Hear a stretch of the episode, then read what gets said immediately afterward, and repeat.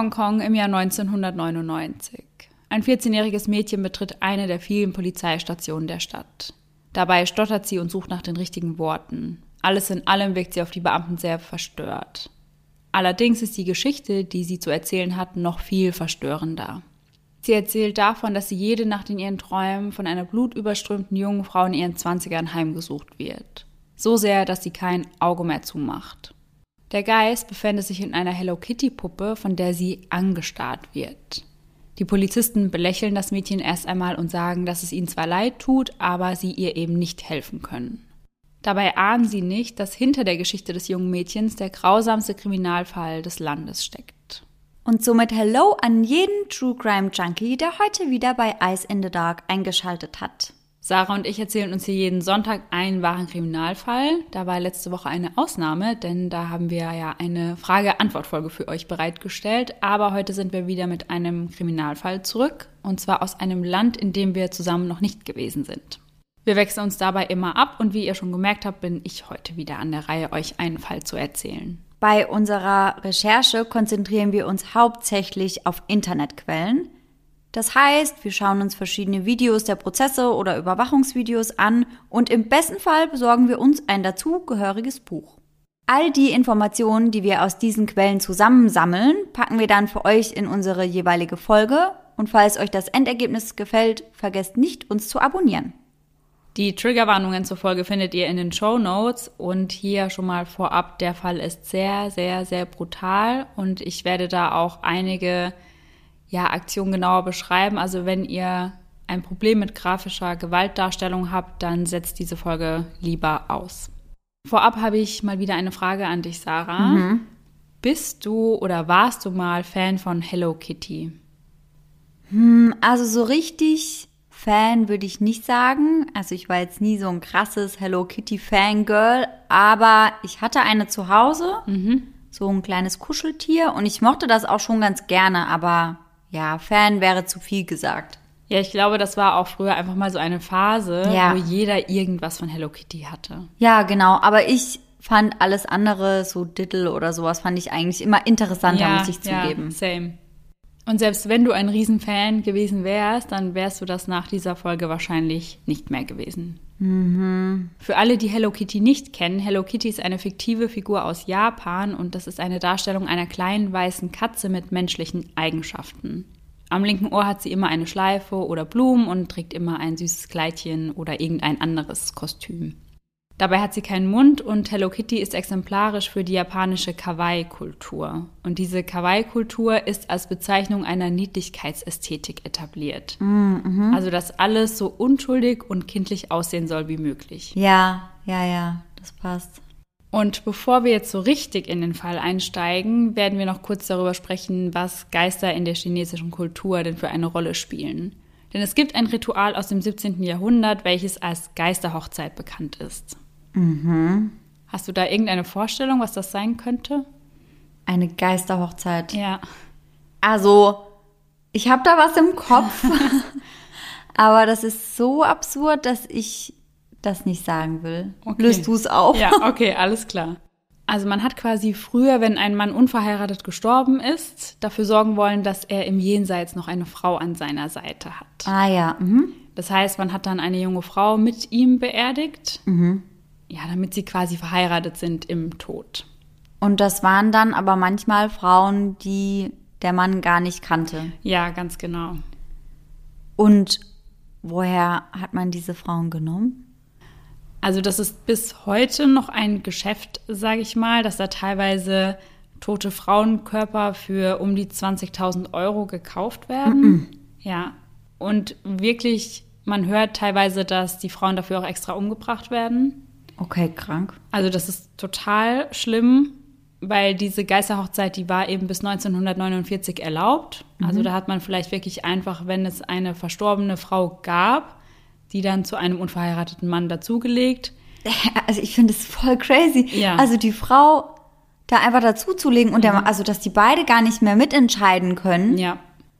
Also ich würde da nicht mit irgendeinem wildfremden Mann beerdigt werden würden. Ich ja, meine, nee. klar, ist dann ja sowieso nicht mehr mein Bier so, bekomme ich ja wahrscheinlich eh nichts mehr von mit. Aber, hä?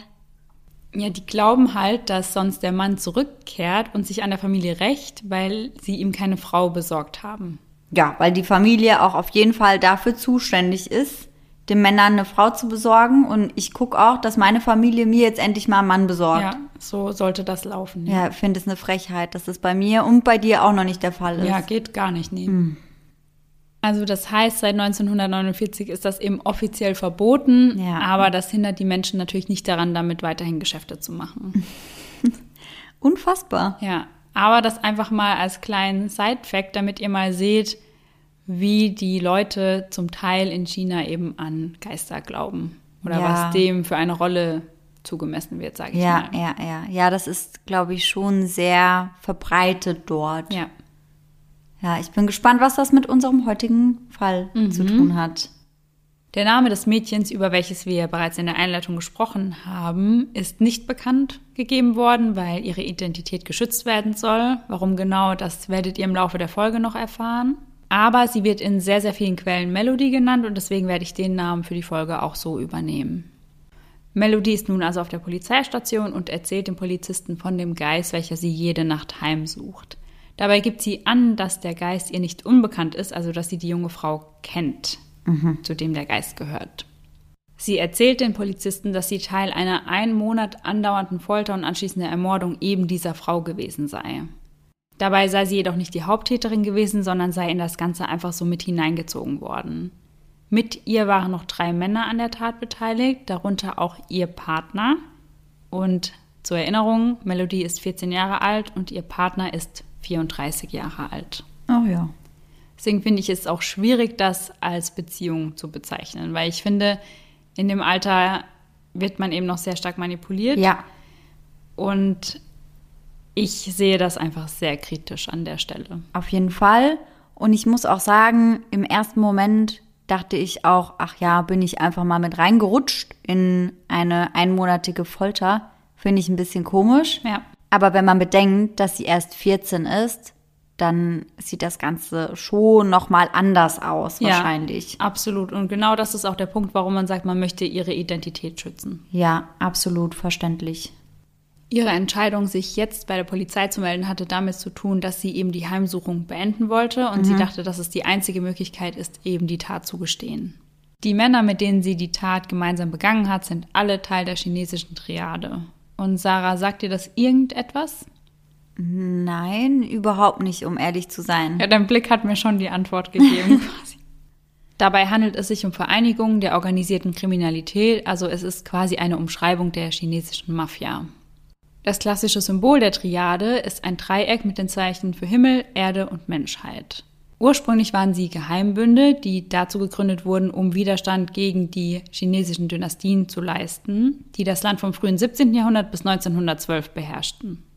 Vertreten sind sie unter anderem auch noch in Hongkong, Vietnam, Macau und Taiwan. Sie operieren allerdings auch in den USA und Europa, also eigentlich überall, wo es chinesische Gemeinden gibt. Und allein in Hongkong soll es 160.000 Mitglieder der Triaden geben. Und damit sich diese Mitglieder untereinander erkennen können, arbeiten sie mit einigen Geheimsymbolen und verständigen sich per Finger- oder Sprachcode miteinander. Generell wird Hongkong in den 1990er Jahren sehr stark von Bandenkriminalität bestimmt. Das heißt, diese Banden bekriegen sich auf offener Straße und nicht selten kommen dabei auch Waffen zum Einsatz. Die ganz Großen in diesen Kreisen haben Namen wie Big Spender oder Thief Dog. Später werden wir uns die Frage stellen, ob diese Kriminalität den Rahmen für den heutigen Fall geschaffen hat oder nicht. Heutzutage ist das Kriminalitätsniveau in Hongkong sehr niedrig. So niedrig, dass Hongkong Platz 20 der sichersten Städte der Welt einnimmt. Dabei werden für die Städte Punkte vergeben und das in vier Kategorien. Digitale Sicherheit, Infrastruktur, Gesundheit und persönliche Sicherheit. Hongkong hat dabei 83,7 Punkte und die sicherste Stadt Tokio hat 92 mal im Vergleich. Und Frankfurt ist mit 85,4 Punkten auf Platz 16. Ja, Der sichersten Städte. ja. Okay. Ich weiß nicht, ob das noch aktuell ist, Also ich bezweifle es sehr, sehr stark tatsächlich. weil Frankfurt ja eigentlich, ich glaube, in Deutschland mit die kriminellste Stadt ist. Ja, genau. Also das wäre ja schon irgendwie heftig. Ja.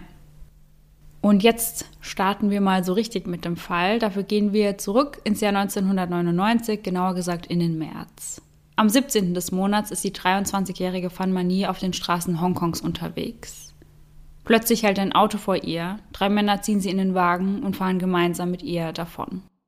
Von Beginn an hat Fan Mani kein leichtes Leben. In jungen Jahren wird sie von ihren Eltern verlassen und landet in einem Waisenhaus. Als sie dann 16 Jahre alt wird, wird sie dort rausgeschmissen, weil es heißt, ja, du bist jetzt alt genug, du bist erwachsen, du kannst für dich sorgen und ja, sie wollen den Platz jetzt für ein jüngeres Kind nutzen. Fanmanie ist, wie man sich das vorstellen kann, total überfordert und rutscht daher schnell in die Kriminalität ab und beginnt Drogen zu nehmen. Und um sich diese Drogen finanzieren zu können, fängt sie an, sich zu prostituieren. Im Jahr 1996 scheint ihr Leben allerdings wieder eine bessere Wendung zu nehmen. Zu dieser Zeit arbeitet sie als Tänzerin in einem Karaoke-Nachtclub und dort lernt sie einen jungen Mann kennen. Die beiden verlieben sich, werden ein Paar und heiraten. Zwei Jahre später bekommen sie einen gemeinsamen Sohn.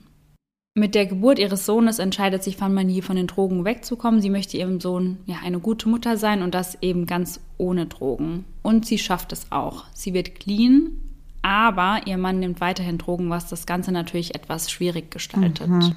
Zudem ist er ihr gegenüber immer sehr gewalttätig und schlägt sie und das so laut, dass die Nachbarn das immer wieder hören und auch regelmäßig die Polizei informiert werden muss. Letztendlich kommt es dann zur einzig richtigen Entscheidung und die beiden trennen sich voneinander.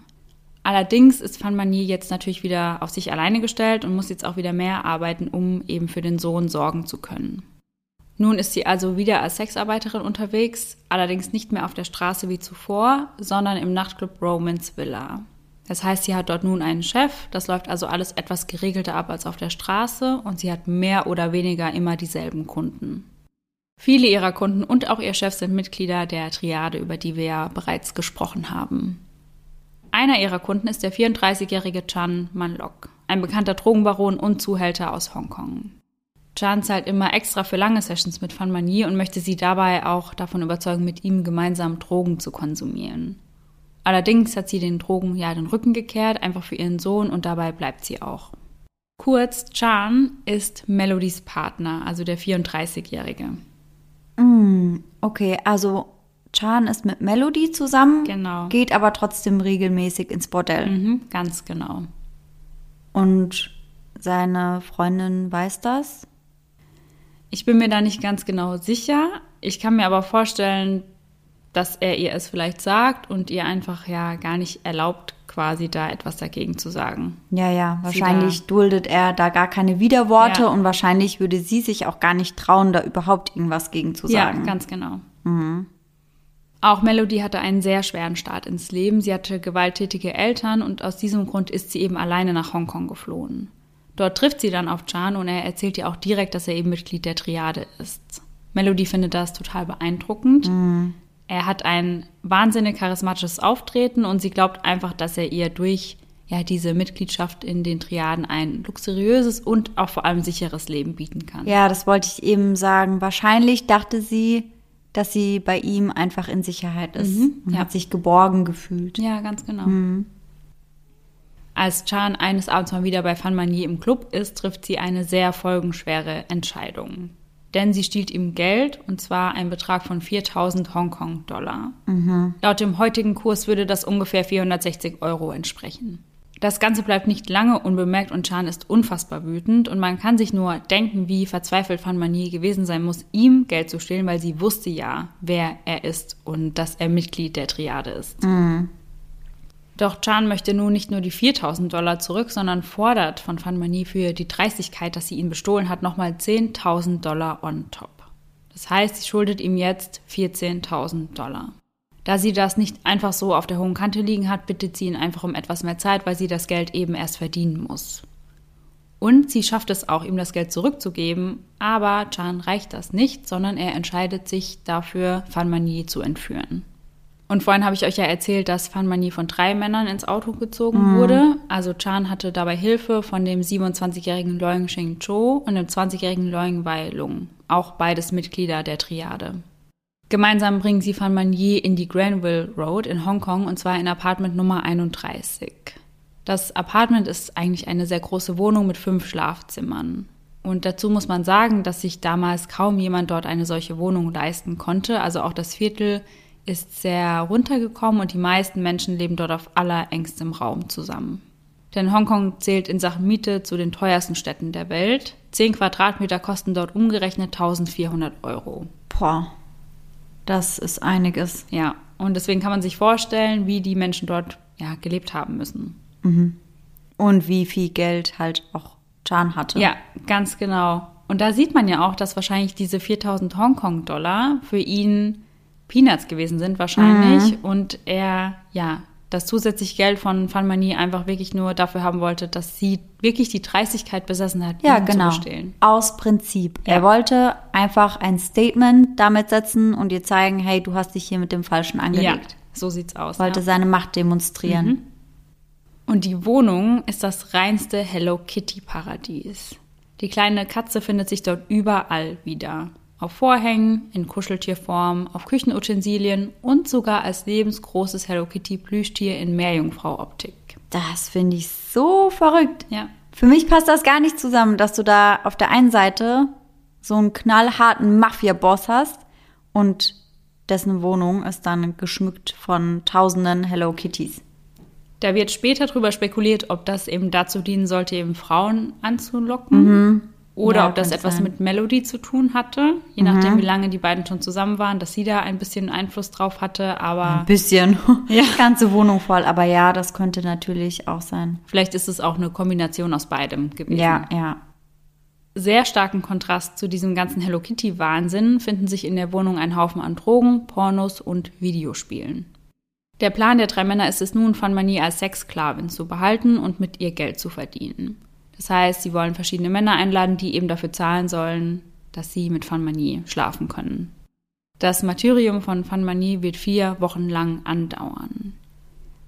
Und es beginnt bereits in der ersten Nacht. Denn bereits in dieser ersten Nacht wird sie geschlagen und vergewaltigt. Zu Beginn schlagen sie sie in Anführungszeichen nur mit den Händen, aber schnell reicht ihnen das nicht mehr. Dann greifen sie zu Waffen wie Metallstangen und Küchenutensilien und schrecken auch nicht vor Möbelstücken zurück. Melody beteiligt sich genau an diesen Schlägen, also auch sie schlägt immer und immer wieder auf Fan Manier ein. Später wird sie zum einen gefragt, warum sie das getan hat und warum sie nicht früher zur Polizei gegangen ist. Und ihre Antwort darauf war, ich hatte das Gefühl, es sei so zum Spaß. Sie ergänzt das dann um den Punkt, dass sie einfach mal wissen wollte, wie es ist, jemandem weh zu tun.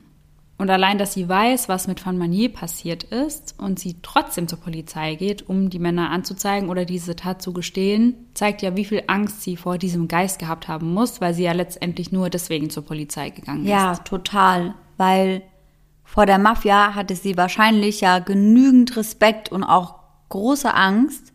Und dass das dann stärker ist, das sagt schon einiges aus. Mhm, allerdings. Während Van Manier geschlagen wird, zwingen die Männer sie zu lächeln und zu lachen und sie wollen, dass sie ihnen sagt, wie sehr sie sich über die Schläge freut. Macht sie das nicht oder eben nicht überzeugend genug, folgen härtere Schläge. Und so zerstören sich die Männer natürlich den Plan der Sexsklaverei, weil Van Manier ist dann so schlimm zugerichtet, dass kein Mann mehr dafür zahlen möchte, um mit ihr schlafen zu können. Die Männer stört das aber nicht weiter, weil ihnen macht es einfach Spaß, die Frau zu foltern. Sie finden es toll, dass sie einen Menschen bei sich haben, mit dem sie einfach machen können, was sie wollen. Ja, und spätestens hier sieht man ja auch, dass es eigentlich wirklich nicht mehr um das Geld geht, Ja. sondern einfach nur ums Prinzip. Ja, total. Melody sagt dazu später, sie haben sie immer geschlagen. Sie haben sie geschlagen, wenn ihnen langweilig war, und sie haben sie geschlagen, um etwas zum Lachen zu haben. Wenn sie die junge Frau gerade nicht foltern, sind sie im Zimmer nebenan, spielen Videospiele und rauchen Crystal Meth. Die Folter wird von Tag zu Tag immer brutaler. Die Männer beginnen irgendwann Plastik zu schmelzen und ihr das heiße Plastik auf die Haut zu pressen. Wow. Und dazu lassen sie auch heißes Kerzenwachs über ihren gesamten Körper laufen. Als ihnen die Dinge ausgehen, mit denen sie die junge Frau verbrennen können, verbrennen sie ihr die Haut einfach direkt. Ihre Fußsohlen sind irgendwann so stark verbrannt, dass Van Manier weder laufen noch stehen kann. Und um das Ganze noch weiter auf die Spitze zu treiben, gießen sie in ihre offenen Wunden Chiliöl und pressen Schmutz hinein. Also man kann sich wirklich nicht vorstellen, was diese Frau für Schmerzen erlitten haben muss Ja, in ganz, diesen Wochen. ganz brutal und unmenschlich und grausam. Ich war wirklich bei der Recherche, dachte ich mir, das ist das Unmenschlichste, was ich jemals gehört habe. Mhm. Und über einen so langen Zeitraum, das ist wirklich einfach nur unvorstellbar. Ja, ja, ja, vor allem war sie irgendwann körperlich ja so angeschlagen, dass sie wahrscheinlich gar nicht mehr groß schlafen oder irgendwie mal zur Ruhe kommen konnte. Ja. Und ich glaube, das wird dann einfach von Tag zu Tag immer schlimmer. Und da hast du schon genau den richtigen Punkt angesprochen, dass sie eben immer schwächer wird, weil die Männer geben ihr auch kaum etwas zu essen. Mhm. Also das Einzige, was sie essen darf, sind ihre eigenen Ausscheidungen. Boah, Das boah, das finde ich so krank. bestialisch einfach nur. Anders kann man das nicht bezeichnen. Auch hier wieder verweigert sie das oder übergibt sie sich, folgen wieder weitere Schläge als Strafe. Die Männer urinieren ihr direkt ins Gesicht und in den Mund und auch wieder dasselbe Spiel. Wenn sie sich weigert oder sich übergibt, folgen weitere Schläge. Zu trinken bekommt sie eben nur den Urin der anderen oder Motoröl. Also mir fehlen da teilweise immer noch die Worte. Einfach, ich kann das nicht verstehen, dass Leute zu so etwas in der Lage sind. Da Fanmanie nun immer schwächer und schwächer wird, reagiert sie natürlich auch weniger auf die Folter als noch zu Beginn. Und den Männern macht das daher immer weniger Spaß, weil Ja, sie ja, eben nicht klar. mehr reagiert. Und da sie nun nicht mehr auf den Füßen stehen kann, binden sie sie an einem Haken an der Decke fest. Das heißt, sie hängt da teilweise einfach in der Luft für mehrere Stunden oder auch mal für eine ganze Nacht. Am 15. April entscheiden sich die Männer dann dazu, gemeinsam essen zu gehen und Fanmanie lassen sie natürlich in der Wohnung. Sie sperren sie dafür dann ins Badezimmer ein, damit zwischen ihr und ihrer Freiheit zwei verschlossene Türen liegen. Ganz davon abgesehen, dass sie in ihrem Zustand sowieso nicht mehr hätte fliegen können, selbst wenn sie direkt vor dieser offenen Tür gewesen wäre.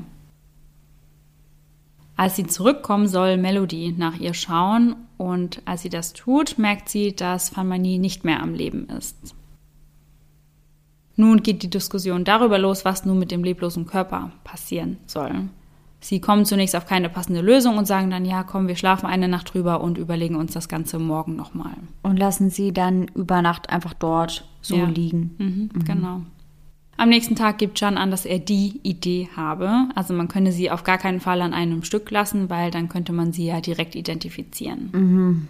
Und ich hatte ja vorhin schon gesagt, dass dieses Viertel, in dem das Apartment liegt, sehr runtergekommen ist. Das heißt, die Polizei ist dort auch öfter mal unterwegs. Und Ja. gerade einen Tag zuvor war die Polizei sogar in diesem Gebäude. Ah, okay. Also Polizeipräsenz ist auf jeden Fall da. Ja. Das heißt, sie haben gesagt, wir können hier keine Leiche in der Wohnung lassen, weil wenn die irgendwann mal hier die Wohnung sehen wollen oder mal hier irgendwas passiert, dann Ja. Ja. ja. was ja auch wahrscheinlich nicht so unwahrscheinlich wäre, weil wenn das eben Mitglieder der Triade sind und wahrscheinlich auch bekannt ist, dass sie Drogen zu sich nehmen etc., dann wäre das ja nicht so unwahrscheinlich, dass die Polizei da eines Tages mal einläuft. Ja, ganz genau. Und aus diesem Grund entscheiden sie sich eben, Fanmanies Körper zu zerteilen. Sie legen sie dazu in die Badewanne und fangen ja an, ihren Körper in einzelne Teile zu schneiden. Um noch mehr Spuren zu verwischen, kochen sie ihre Körperteile, damit am Ende eben wirklich nur noch die Knochen übrig sind und keine Haut mehr. Nee. Ehrlich. Ja. Dabei zwingen die drei Männer Melody zuzuschauen. Also sie soll dann in die Küche gehen und dabei zusehen, wie Fanmanis Kopf in diesem Kochtopf liegt. Und Chan sagt dann zu ihr, stell dir einfach vor, es sei ein Film, den du dir da gerade anschaust. Aber warum soll sie sich das überhaupt anschauen? Aber Ich kann mir vorstellen, dass ihm das einfach Spaß gemacht hat, sie damit auch vielleicht so ein bisschen zu quälen und zu sagen, ja, schau hin, was wir hier gemacht haben. Ja, vielleicht auch, um sie noch etwas gefügiger zu machen. Ja. Wahrscheinlich dachte er sich, wenn sie sieht, zu was er fähig ist, Ja. dann wird sie sicherlich nie widersprechen oder ja, sowas. Ja, das ist ein sehr guter Punkt, das kann ich mir auch gut vorstellen. Und Melody sagt dann auch, es sei total surreal gewesen. Also sie habe sich wirklich gefühlt wie in einem Film, als würde das alles gar nicht passieren gerade. Das alles ist auch einfach so absurd. Ja. Um wirklich gar keine Spuren mehr zu hinterlassen, entscheiden sie sich dann letztendlich den Kopf, beziehungsweise das, was von dem Kopf noch übrig geblieben ist, in den Kopf der lebensgroßen Hello Kitty Puppe einzunähen, die ich ja am Anfang kurz erwähnt habe, diese in der Meerjungfrau-Optik.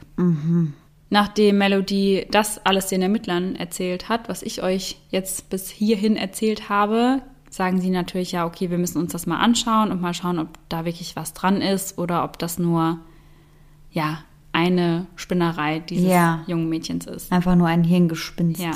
Schon als die Männer dann vor dem Apartment stehen, kommt ihnen ein unausstehlicher Geruch in die Nase und sie ahnen da schon, dass Melody ihnen eben die Wahrheit erzählt hat.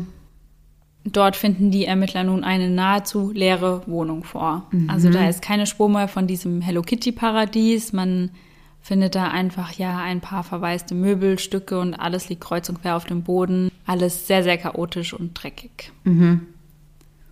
Sie schauen sich dann in jedem der Zimmer um und sie finden auch einige der Leichenteile. Sie finden tatsächlich den Kopf in der Hello Kitty Puppe, einen ausgeschlagenen Zahn und einige Organe im Kühlschrank. Im Kühlschrank. Ja. Aber wollten sie nicht eigentlich die Leiche zerstückeln und wegbringen, damit die Polizei nichts finden würde? Ja, eigentlich war das der Plan. Okay, ja, das hat gut funktioniert. Ja, auf alle Fälle. Ihr könnt euch sicherlich vorstellen, dass der Rechtsmediziner keine Todesursache mehr feststellen konnte, weil von ihrem Körper ja fast nichts mehr übrig war. Boah, das ist einfach so, so schlimm. Mhm, total. Die Männer werden dennoch gefunden und auch festgenommen. Und laut ihnen sei Van Manier an einer Drogenüberdosis gestorben, die sie freiwillig genommen habe.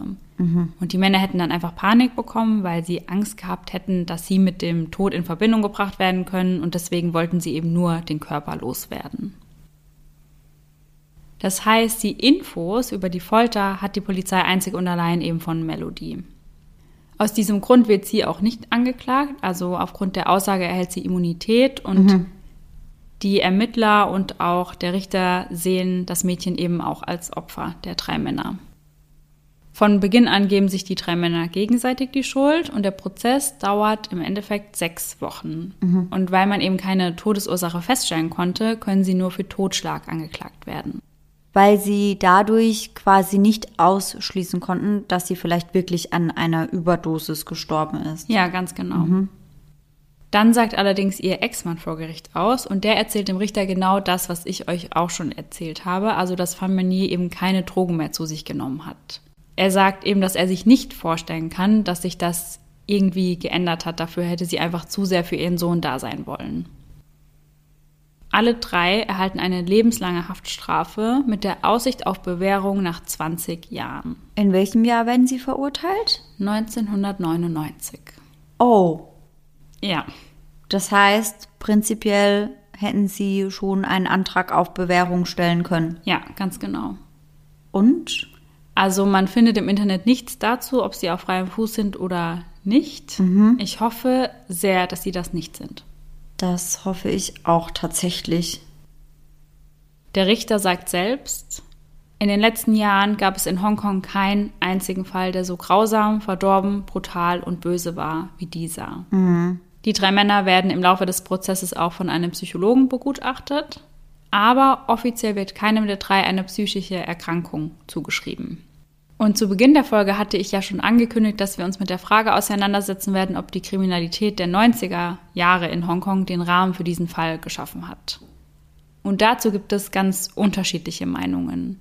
Ein Polizeibeamter sagt, also ich bin kein Psychologe, aber ich würde vermuten, dass es auf die Generation, die mit solcher Gewalt aufgewachsen ist, auf jeden Fall Auswirkungen gehabt haben kann.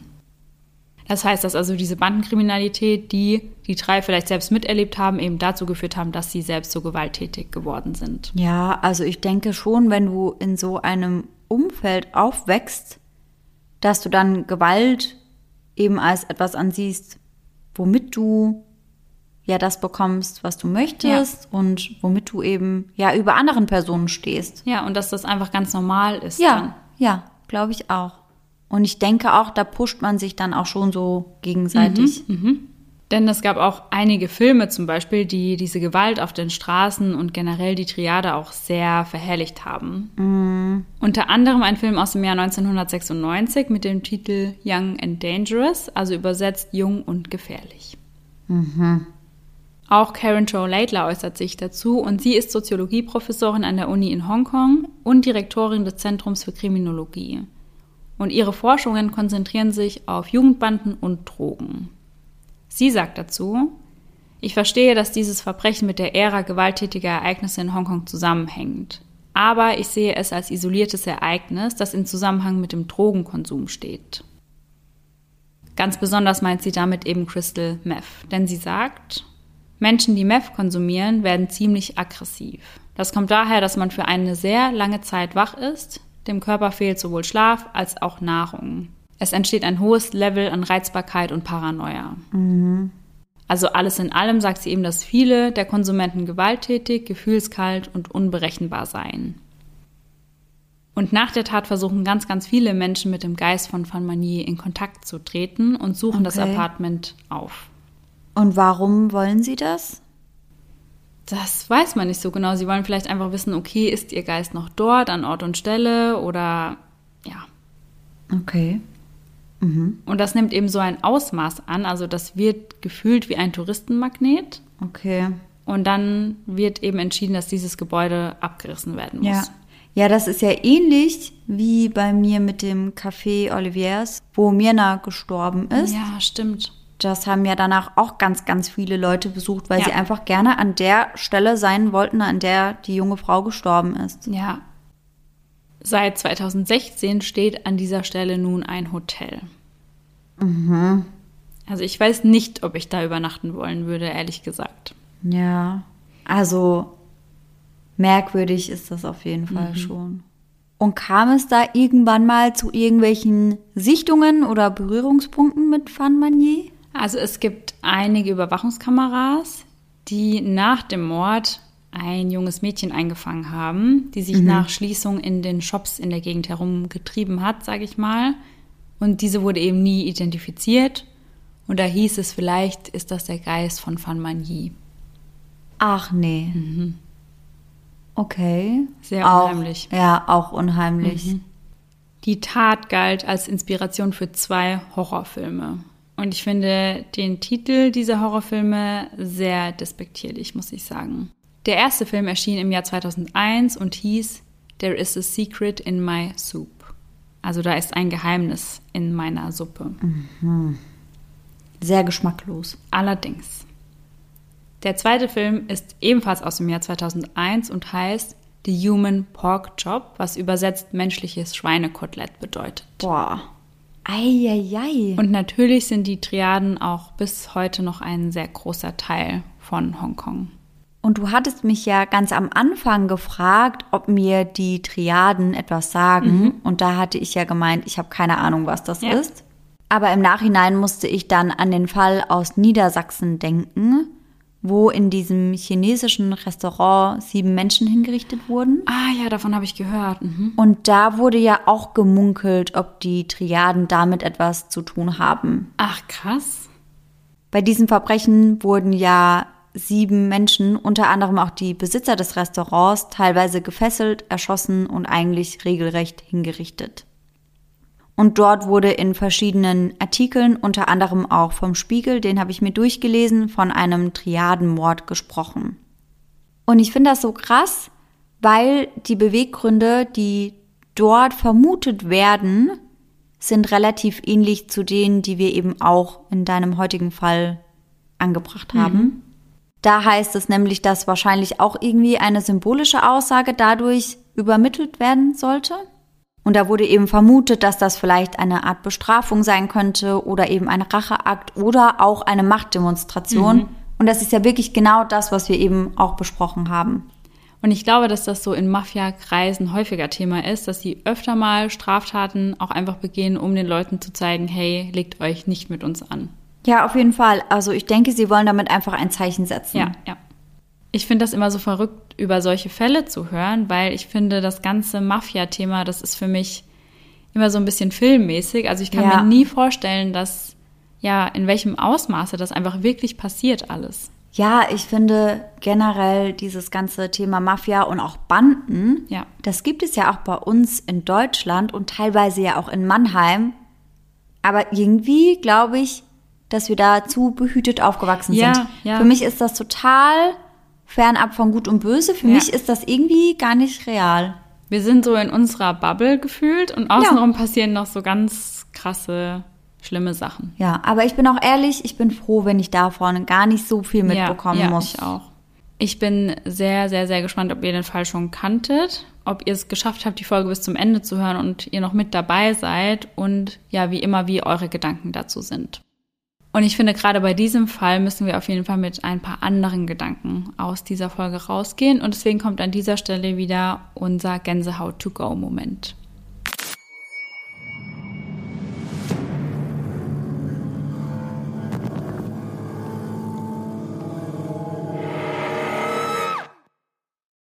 Und unseren heutigen Gänsehaut-to-go-Moment haben wir von der lieben Melanie zugeschickt bekommen.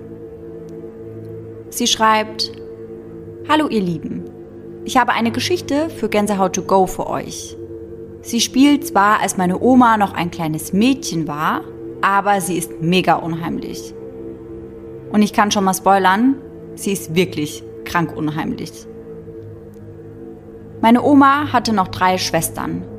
Deren Papa, also mein Uropa, hat für seine Tochter auf dem Dachboden eine Schaukel angebracht. Die Mädels haben dort auch sehr gerne gespielt und geschaukelt. Eines Tages gab es ein Riesengeschrei von den Mädels und mein Uropa ist sofort nach oben gelaufen, um zu sehen, was da los ist. Alle vier Mädchen haben gesagt, dass da ein großer Mann mit einem riesigen schwarzen Hut war, der sie von der Schaukel gestoßen hätte. Oh mein Gott. Mein Uropa hat das nicht geglaubt. Er dachte, dass die Mädchen sich das nur ausgedacht haben. Aber sie sind nie wieder dort hoch, um dort zu spielen. Eines Nachts polterte es laut aus der Küche des Hauses. Mein Uropa wurde wach und wollte das Licht einschalten und beim Tasten nach dem Schalter berührte er eine eiskalte Hand. Sehen konnte er jedoch niemanden. Er bekam Angst und begann das gesamte Haus abzusuchen. Er hat überall nach Lücken oder Löchern gesucht und auf dem Dachboden eine lose Diele gefunden. Darunter lagen Knochen. Oh, boah, nein, ey. Mhm. Alle haben sich erschrocken, völlig zu Recht. Und die ganze Familie ist dann auch aus dem Haus ausgezogen. Wieder einzig richtige Entscheidung. Wirklich so. Melanie schreibt noch, dass ihre Oma bereits 87 ist, aber dass sie diese Geschichte auch heute noch ständig erzählt. Oh ja, das kann ich mir vorstellen. Auf jeden Fall. Also ich finde das so unheimlich. Ich auch. Ich finde das so krass, wenn du dir überlegst, dass er wirklich eine kalte Hand fühlt Oh mein Gott. und dann ist da niemand. Dann denkst du im ersten Moment ja, hä, stimmt mit mir irgendwas Ja, nicht? ja. Aber wenn du dir total sicher bist, dass du das gespürt hast, dann, also wie creepy ist das? Ey, das ist total krass. Wow. Also vielen Dank für deine Story. ja, und vielen Dank für eine große Portion Gänsehaut. Ja, absolut, absolut. Dann hoffen wir natürlich, dass ihr alle nächsten Sonntag wieder mit dabei seid und bis dahin schöne Träume. Bis dann. Tschüss. Tschüssi.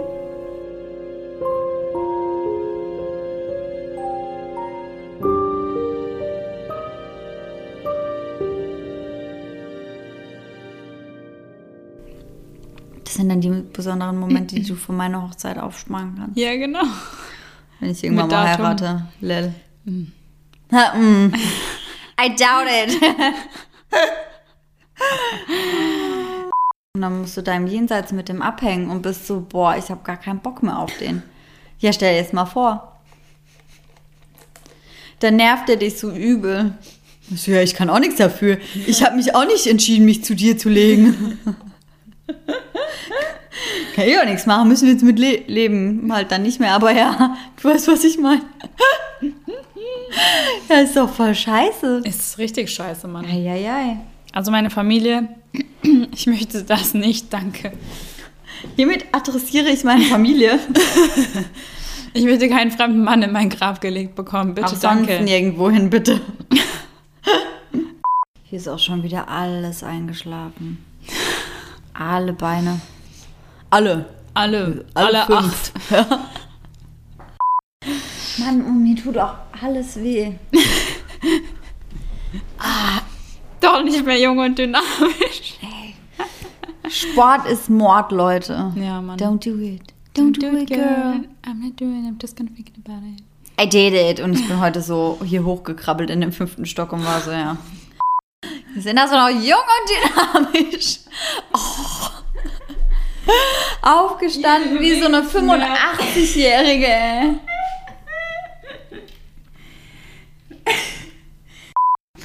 Ah, nochmal, ich sag nochmal. Sag mal, sag mal China. China?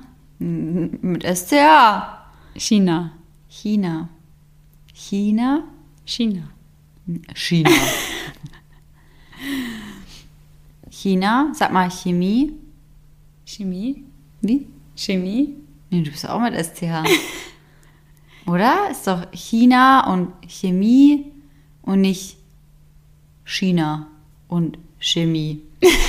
Oder? China? Ja. Mhm. Ja, guck, oh mein Gott, das ist so witzig. 1-3. Okay. Ja, okay, das geht ja voll. Da schrieb, äh, so ein Dingverlauf und dann schrieb jemand, Dude, what is your street name? Und dann schrieb er, Lil Marco. Lil Marco. Und dann schrieb er, you live on a street called Lil Marco? Und er so, oh, you meant my address. Die ganz Großen in diesen Kreisen haben Namen wie Biggie Lil Marco. What's your street name? Lil Marco. You live in a street called Lil Marco. Oh, du hast meine Adresse gemeint, upsi. Und später werden wir uns die Frage stellen, ob diese Kriminalität den Rahmen für den heutigen Fall geschaffen hat. Du hast so, Ich muss die ganze Zeit an Lil Marco denken. Ja, okay. Wie kommt man auf sowas auch, Mann? Und dann können wir schon einfach verabschieden, ne? Das sagst du immer. immer. Das ist immer, immer. Kann ich ab jetzt immer in die Outtakes mit reinnehmen? Ja. Also können wir uns dann verabschieden? Ja, immer. Tschüssi.